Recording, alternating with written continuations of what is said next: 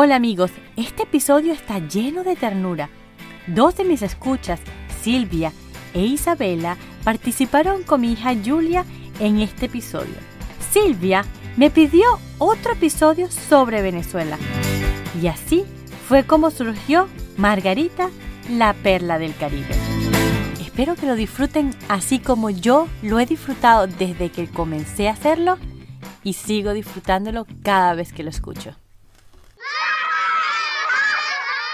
Niñas, ¿a qué juegan?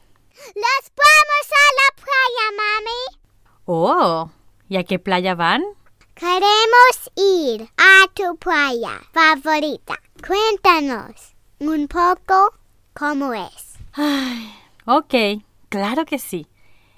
Mi playa favorita no es una playa, es una isla entera, llena de variedad de playas, cada una tan diferente que no puedes imaginar que están en el mismo lugar. A ver, ¿a quién le gustan los deportes acuáticos? A mí me gustan, son muy divertidos. Isabela, en Playa El Yaque puedes hacer windsurf o skysurf. Es una playa llana, transparente, pero con un viento que despeina. Llena de posadas a su largo. Posadas que muchos de los dueños son extranjeros. Te sientes como si estuvieses en otro país. Todos llenos de vida, enamorados de la vida playera y sus deportes. ¿Puedes surfear ahí? Mm, no, Isabela, en esta playa no, porque como les conté es llanita, o sea, no tiene olas. Pero en Playa Parguito sí. Esas playas sí tienen olas. Esta playa es medio peligrosa, sabrosa, pero peligrosa, porque es una playa oceánica. Tiene mucha resaca, así que siempre hay que estar muy alerta a la situación y respetar el mar. Al lado de esta playa existe otra playa muy famosa, bellísima, con olas, pero no tan peligrosa, con restaurantes riquísimos. Se llama Playa El Agua. Ahí todo adolescente vivió alegrías. Yo no sé ahora, pero ahí se hacían fiestas y festivales de música muy divertidos. Silvia, ¿qué te gusta hacer cuando vas a la playa? A mí me gusta recolectar caracolitos. Ah, esa playa también te la tengo.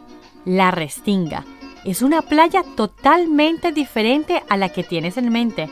Es una laguna de agua salada. Para llegar a ella, te montas en un botecito llamado Peñero. Pasas por unos manglares, túneles hechos de ellos. Es muy bonito. Cuando paseas en el Peñero, pasas por unas montañas que se llaman las Tetas de María Guevara. Sí, porque son dos colinas, una al lado de la otra, y el nombre se lo dieron los pescadores hace muchos años, como en broma, refiriéndose a una mujer quien hizo mucho dinero haciendo negocios en el campo de la pescadería, que tenía senos muy pequeños.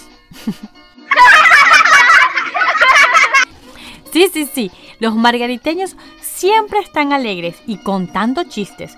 El chistecito quedó entre la gente y en 1974 fue decretado como Monumento Natural de la Nación y es uno de los lugares más frecuentados por los visitantes de la hermosa isla. ¿Les gusta ver atardeceres? Porque en Juan Griego, una ciudad conocida por su puerto de comercio y por su fortín de la galera, tiene los mejores atardeceres de la isla. Por cierto, ¿saben qué es un fortín? No, ¿qué es?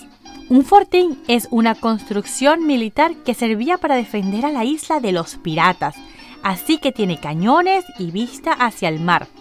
Este fortín de la galera es un lugar muy turístico y hay niños como ustedes que narran su historia, pero lo dicen tan rápido y con un cantico margariteño que se han convertido en parte de este turismo.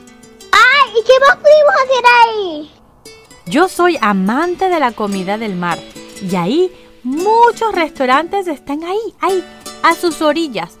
Comer un pescadito frito con tostones, con la brisa del mar, ostras frescas, o simplemente unas empanadas. Ah, esas empanadas de la playa son grandísimas y con el sabor que tú quieres te la preparan ahí mismito. Y ni te cuento de los tomates margariteños. ¿Qué pasa con ellos? ¿Por qué son especiales? Son grandísimos ¡Ay! y sabrosísimos. ¿Se consiguen cocos? Sí, cocos y cocadas. ¿Cocadas? Sí, cocada. Cocada es una bebida refrescante, divina, hecha con coco. Mira Isabela, en una licuadora pones la carne de coco, su agua, leche condensada, leche de coco o leche normal y mucho hielo. Y luego le pones canela al gusto. ¡Ay, qué lindo todo! Sí, Silvia, y hay mucho más que contar. Por la mar y sus comercios, Conejero y su conjunto de tienditas, donde todo lo consigues más económico. Caminadas por la 4 de mayo, comprar en sus tiendas o collarcitos a los buhoneros.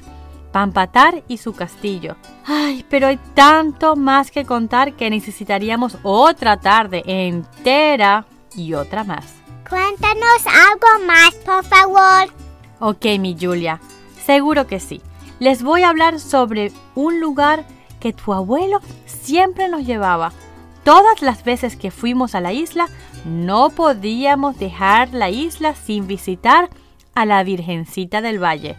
Esa Virgencita que ves ahí, en el pasillo de la casa, esa misma. Esta iglesia es súper chiquita, bonita, y cuando la visitas, ves a la Virgen vestida con unos vestidos espectaculares que la gente le regala. Era una visita muy especial. Ok, niñas, entonces, ¿A qué playas de todas estas van a ir? ¡A todas! ok, entonces vayan a divertirse.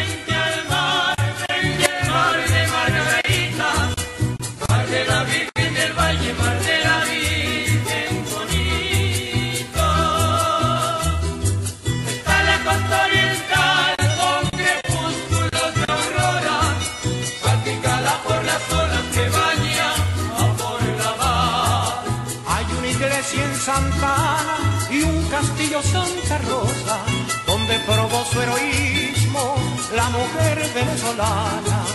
Un multicolor encanto, la laguna de Arestinga, con su atardecer tranquilo que se va pintando el cielo, dibujando en el paisaje sus barquitos y veleros